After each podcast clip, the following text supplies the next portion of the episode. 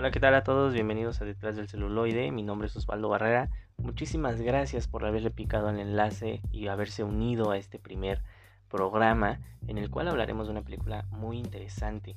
Me siento muy contento y muy feliz de que estén todos ustedes escuchándome, ya que voy a platicar en todos los programas de este podcast sobre lo que es mi pasión, lo que en algún momento descubrí, me hizo un clic y de inmediato dije, amo esto, que es el cine.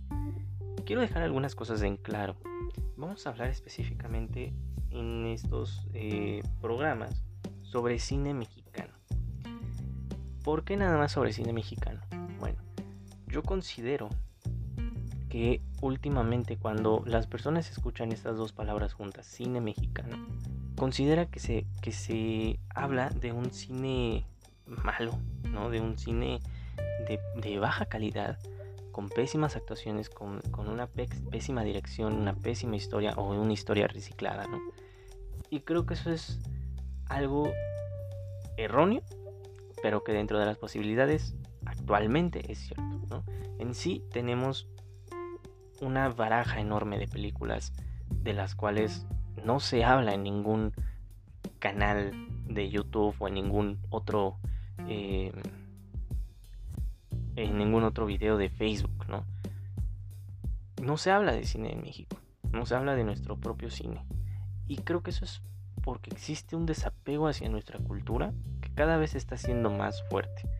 Aceptamos lo extranjero y hablamos de lo extranjero porque quizás suena más interesante que lo propiamente nacional. Y eso es un error. Considero que eso es, es un grave error y que se debe rescatar lo que es propio. Eh, me ha pasado que he estado con personas de todas las edades que les he pedido eh, que estamos, bueno, más bien, que estamos platicando sobre, sobre películas. Y en eso yo comienzo a hablar de cine mexicano y a mencionar algunos nombres. Y estas personas no lo conocen. No es malo no conocerlo. Eh, lo que es malo es decir que aquello que no conoces es malo. Porque entonces ya lo estás prejuzgando. ¿Me explico? Entonces, precisamente con esto quiero dejar mi granito de arena, ¿no? Eh, no pretendo que este sea el gran cambio, que este programa haga que entonces todos volteen a ver al cine en México, no.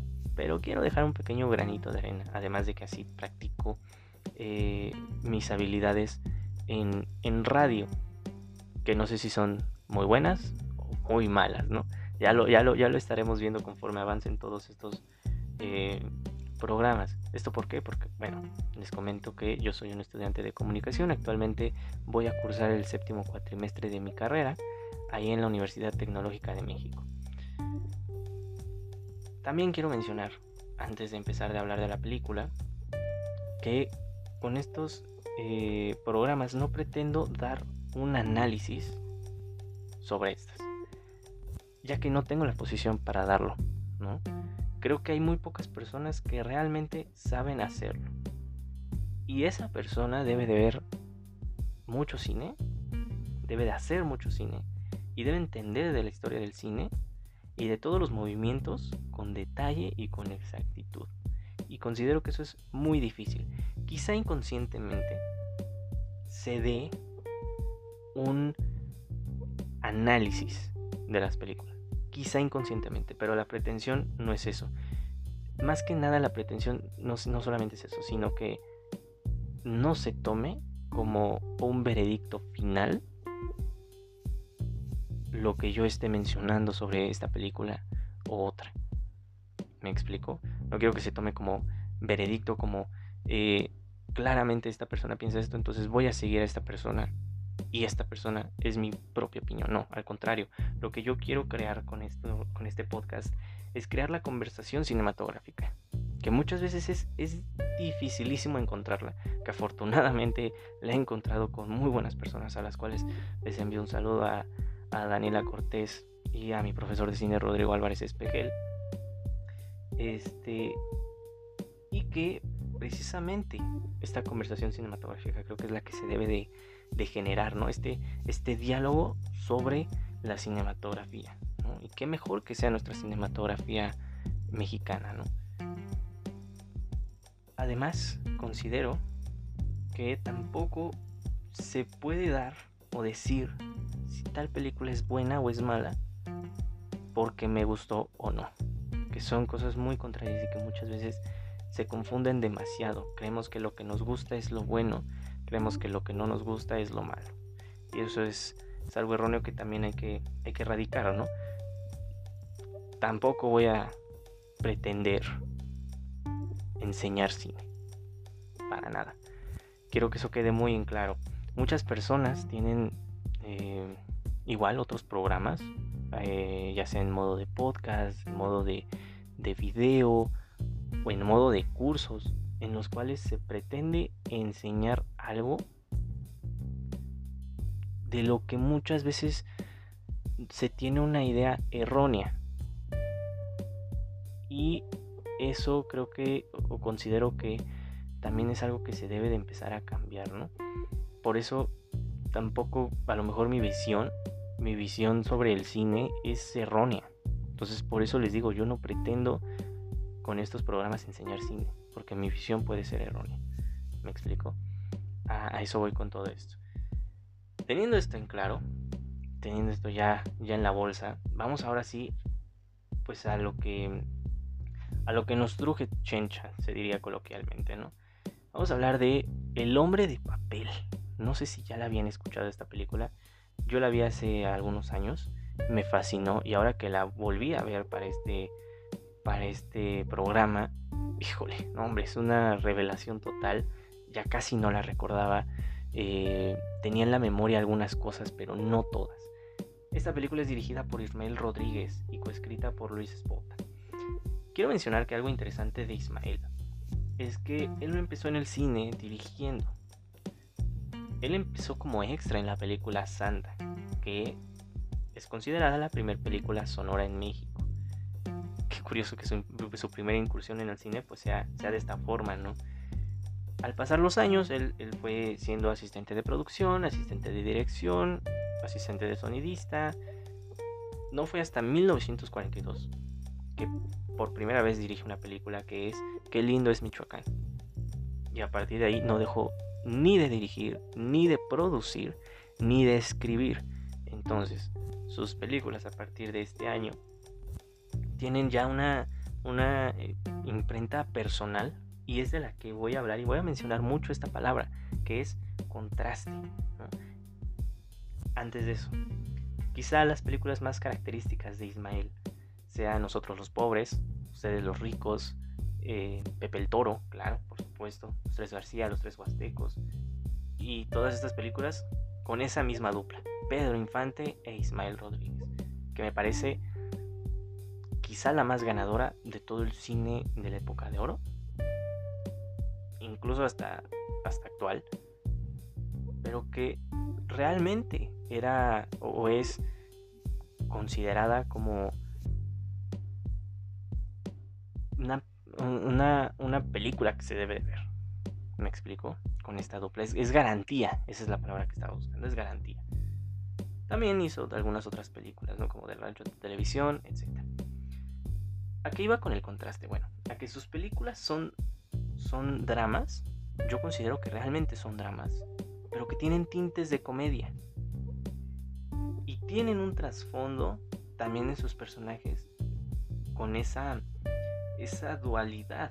Es, algo muy particular. Además, con diálogos muy inteligentes se puede entender si es una obra de Ismael Rodríguez o no.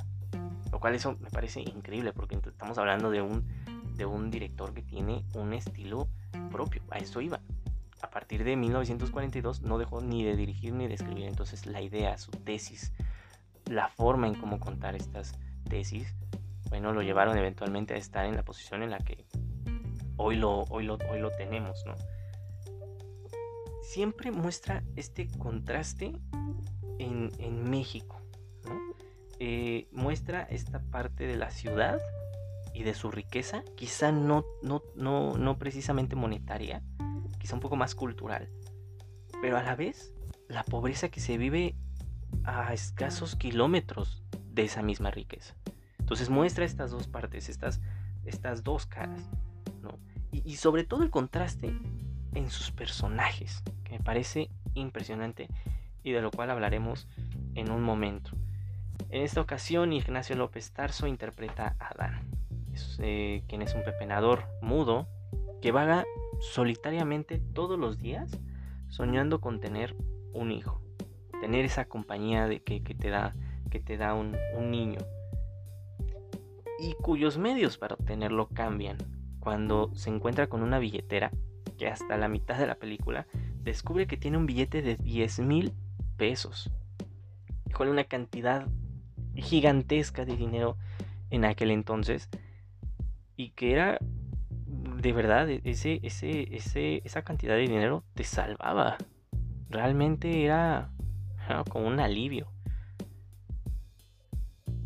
aquí sucede que las personas en las que, lo rodean, en las que eh, él confía quizá inocentemente, porque es un personaje muy inocente, muy ignorante, pero muy inocente, ignorante académicamente, y a la vez de, estas dos cualidades que he mencionado, es muy inteligente. ¿no? Hay una escena que, a mí me gusta muchísimo, en la que sucede al inicio, ¿no? y él llega a comprar su desayuno del día. Y al lado hay un señor. Y está la, comerciante que, precisamente le entrega su comida. Y la comerciante le, dice, eh, toma, aquí está tu, tu, comida, todo esto es esto. Y él se va. Y de pronto regresa y le hace la seña, ¿no? Como es mudo, le hace la seña de, aquí me hace falta dinero. Y la comerciante, sin querer queriendo, le termina entregando lo, restante. Se, lo, se lo quería, este... Se lo, quería hacer, güey. Que es como una manera muy coloquial y quizá muy burda de decir las, cosas, ¿no? De que eh, lo querían engañar. Y entonces el, señor al lado le, dice, bueno, ¿y este que se trae, no? Y la, y la comerciante le responde, pues es mudo, mudo, pero no güey.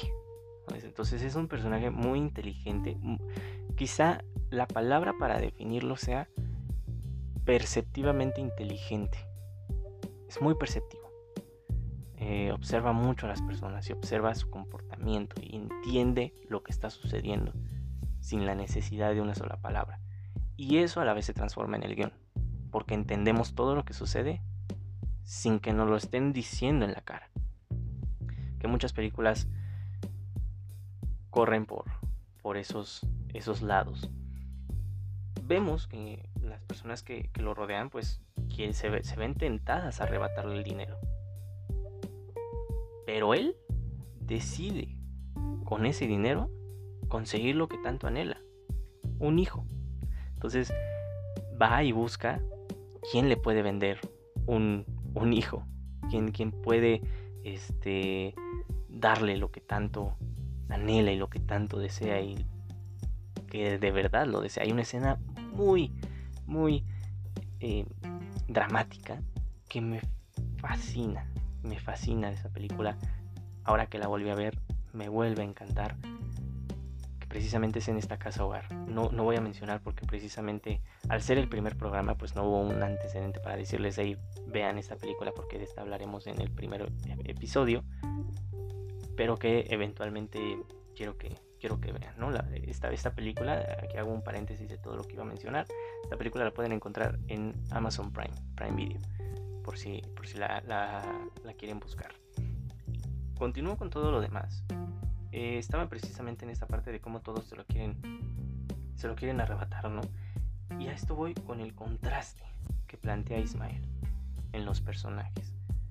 Cómo es que una persona, ¿no? Cuando ve una cantidad de dinero que jamás creyó ver y que la posee alguien que subestiman y que creen ignorante, surge la codicia y entonces esta sobrepasa toda la virtud de esa persona. Me parece una tesis impresionante, increíble, que yo le encontré y me encanta. Ahora, eh, precisamente esta película también es fotografiada por Gabriel Figueroa, Estamos hablando de una figura importantísima en México, importantísima para la cinematografía de este país. Y quizá, no, no, no, quizá, es uno de los mejores fotógrafos del mundo, punto. Con un Cannes en su haber. Ganó, ganó Cannes a mejor fotografía por la película María Candelaria. Nada más, nada más. La puesta en escena y en cámara que aquí plantea tanto Figueroa como, como Rodríguez, a mí me parece muy efectiva porque realmente plasma el contraste que he venido mencionando en todo el programa. Em, aquí el eh, Figueroa implementa tomas aéreas desde, desde un helicóptero eh, sobre los lugares en los que acontece la historia, que es la Ciudad de México, pero cada uno específicamente.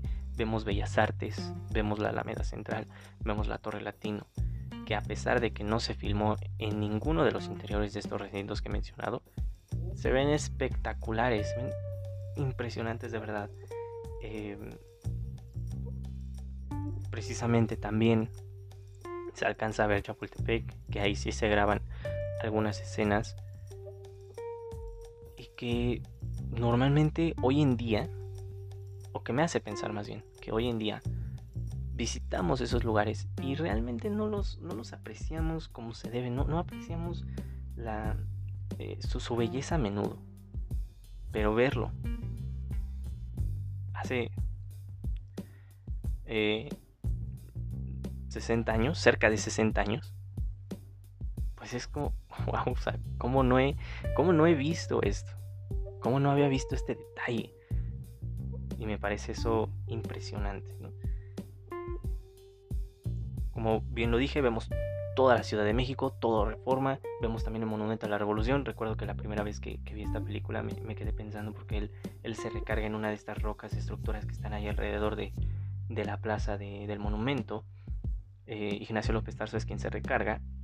Yo recuerdo haber pensado, mira, ahí alguna vez me senté y, apenas me, me, doy, me doy cuenta y, caigo en cuenta que estuve en un lugar eh, impresionante en el que están hay, muchas estrellas, muchas personalidades del cine. Y yo estoy en esa ciudad, lo cual me hace sentir muy feliz y hasta muy privilegiado. Y muchas veces, repito, no se aprecian estas cosas hasta que llega alguien que nos recuerda esto y a través de esta película nos lo recuerda pues Gabriel Figueroa y Ismael Rodríguez. Hablando un poco de las interpretaciones, estas son, son muy buenas. Y voy a poner el ejemplo de una escena que, a mí me parece que engloba toda la tesis. Esta escena em, es precisamente en este basurero en el que se encuentran los, viviendo los, los, pepenadores, ¿no? Y el líder de los pepenadores se acerca con los demás y le está leyendo un periódico, ¿no? Para que todos se enteren de las noticias que estaban sucediendo en, México y el mundo. Y entonces él, él habla sobre, sobre la NASA, ¿no? Y, uno, uno, de los personajes le, le contesta, ¿no? Lo, lo, contradice, le dice, bueno, yo que quiero saber de eso, saber de si el hombre va al espacio, si tal, si el otro si yo no voy a ir? ¿Cómo es que sucede esto de, tal pobreza en la que se puede estar y enterarse de toda esta riqueza de que estamos explorando el espacio, ¿no? Queremos ya explorar el espacio. ¿De qué le sirve a esta otra persona? Esas son las cuestiones que, te, hace, que te hace plantear eh, y, pensar más bien la, la cinta. En esta misma escena, pues a final de cuentas, vemos que el líder de, estos pepenadores, ¿no? como su jefe, pues es muy buena persona. Lo está haciendo porque los demás no saben ni leer ni escribir y él, y él, y él sí, entonces les está comunicando algo. Y todos están ahí a su alrededor. Y de pronto pues, les termina cobrando. Y todos le terminan pagando. Entonces, de cierta manera, ese, ese pago es como una manera de decir gracias, pero a la vez te hace pensar y decir, pues de algo se tiene que sacar dinero. No se puede simplemente tener una sola entrada. A pesar de eso, se tiene que, buscar todo el dinero. Entonces cuando viene esta, eh, este personaje de Adán, interpretado por, por López Tarso, primerísimo actor, con el billete de 10 mil, la codicia está, híjole, pero a borbotones. ¿Me explico? Y, todos quieren tener ese billete. Y de pronto empiezan a, planear y decir, se lo quitamos y le hacemos esto y va a pasar esto. Y, y entonces y nos lo quedamos nosotros porque es nuestro. Y es como, calma. Pero todos lo piensan, todos. La codicia es la más grande aquí, ¿no? Y precisamente hablando precisa, eh, de, la, de la tesis, perdón que me haya, haya grabado ahí, este, me distraje porque esto dice que no está, que no está grabando, pero no, ya me di cuenta que sí. La película tiene momentos muy duros, realmente muy densos, y tiene momentos así de un salto de escena a otra muy cómicos. Entonces, de nuevo el contraste. Esta doble cara de la moneda que, plantea Ismael en sus obras. Y que se mezcla y que es una, una mezcla uniforme. No se siente fuera de lugar. Quizá en algún momento ustedes, cuando les dije de este contraste, eh, pensaron a lo mejor en todas estas películas, ¿no? Nosotros los pobres, Pepe el Toro. Y cómo es que hay momentos de comedia, hay momentos con, con canciones y hay momentos muy dramáticos, muy densos. Y sin embargo, no te desconectan de la propia ficción de la historia. Cosa que sucede en muchas otras películas que quizá en este momento ya están pensando. Hay películas de comedia que tienen un momento muy dramático y de, repente, híjole, te sacan. Y dices, ah, espera, ¿qué, pasó?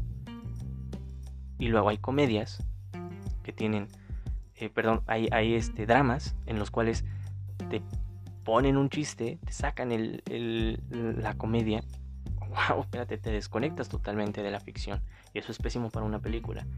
Ismael Rodríguez lo maneja a la perfección en la mayoría de sus cintas y esta no es la excepción.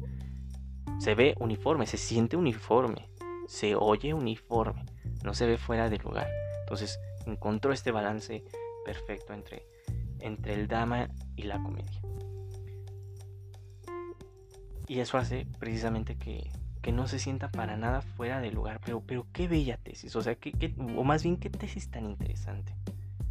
Cuando una persona ve algo que no va a obtener jamás en, su vida y que ésta la posee alguien a quien lo ve como el menos,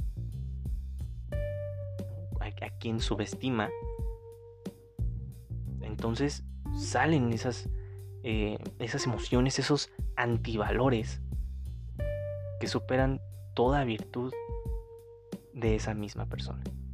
Qué interesante, qué interesante. No les quiero arruinar más la película porque el, el, objetivo de esto es que también ustedes, a lo mejor con los que les estoy comentando, se interesen más, más por verla. Como les digo, no hay un antecedente para poder decirles vean esta película y entonces platicamos sobre esto. Pero con esto precisamente cierro el programa de hoy para que la comunicación pueda existir, debe de existir también una retroalimentación. Aquí ustedes, en este caso, son los receptores. Pero a través de este medio es muy difícil que estemos platicando directamente. explico? Que haya este intercambio de, de información. Es por eso que decidí hacer esto. Tras lo ya mencionado, en cada programa se va a dejar de ver una película. En este caso, la película que se va a tener que ver para el siguiente programa va a ser Macario. Quien guste verla, quien no, también no hay ningún problema. Pues se ve la película, se piensa, se disfruta, y entonces se platica de ella en el próximo programa. Tampoco prometo un episodio semanal o quincenal por la situación que les comento de que estoy, estoy estudiando. Pero tampoco quiero que sea cada mes o cada dos meses. Me explico. Entonces quiero que sí haya una cierta periodicidad en cada programa. A final de cuentas, la próxima película de la cual se va a hablar y que se tiene que ver pues es Macario. Les recomiendo que, busquen la versión en blanco y negro. Hay una versión que está por ahí ahorita en internet, eh, que es a color, y que de verdad se pierde mucho el tono, se pierde mucha emoción que te da ese, pues ese blanco y negro, ¿no? Además hay que entender el contexto bajo el que fue hecha, que es algo muy importante para poder analizar toda obra. Que les digo, esto no es un análisis, pero sí entender el contexto nos ayuda a ver la película con otros ojos. Y eso hay que, hay que tenerlo muy, muy en cuenta. Pues bueno, es eso precisamente. Ustedes me pueden mandar sus, sus opiniones, sus comentarios, sus ideas, si les gustó la película, si no les gustó, si creen que es buena, por qué, si creen que es mala, porque a mí me parece que es una película muy buena, porque está muy bien escrita, viéndolo objetivamente está muy bien escrita, la puesta en escena y la puesta en cámara me parece que potencian mucho a la propia tesis que está escrita en el guion y la dirección de actores me parece que eventualmente es el es el último paso para que esta película sea buena. Y a la vez me gusta mucho. A la vez me gusta muchísimo esta película. Me divierte, a pesar del drama que tiene. Es como, una, es como una montaña de emociones, una montaña rusa de emociones. Bueno, es eso. Ustedes me pueden mandar todos sus comentarios a través de mi Instagram. Me pueden encontrar por mi nombre, Osvaldo Barrera. Y les agradezco muchísimo por haber estado en este primer programa. Las opiniones, eso es cierto, antes, antes de irnos, las opiniones, comentarios, ideas que ustedes me compartan, ya sea de esta película, ya sea de la, de la siguiente, las leeremos al inicio de cada programa para que ustedes se puedan escuchar ahí con, con, sus, con su propio pensamiento, su propio criterio y eventualmente pues eh, generar esta conversación cinematográfica que tanto había platicado en el inicio. Pero bueno, muchísimas gracias por haber estado en este primer programa, muchas gracias por, por haberse dado una vuelta. Mi nombre es Osvaldo Barrera y pues a ver cine. Muchas gracias, hasta luego.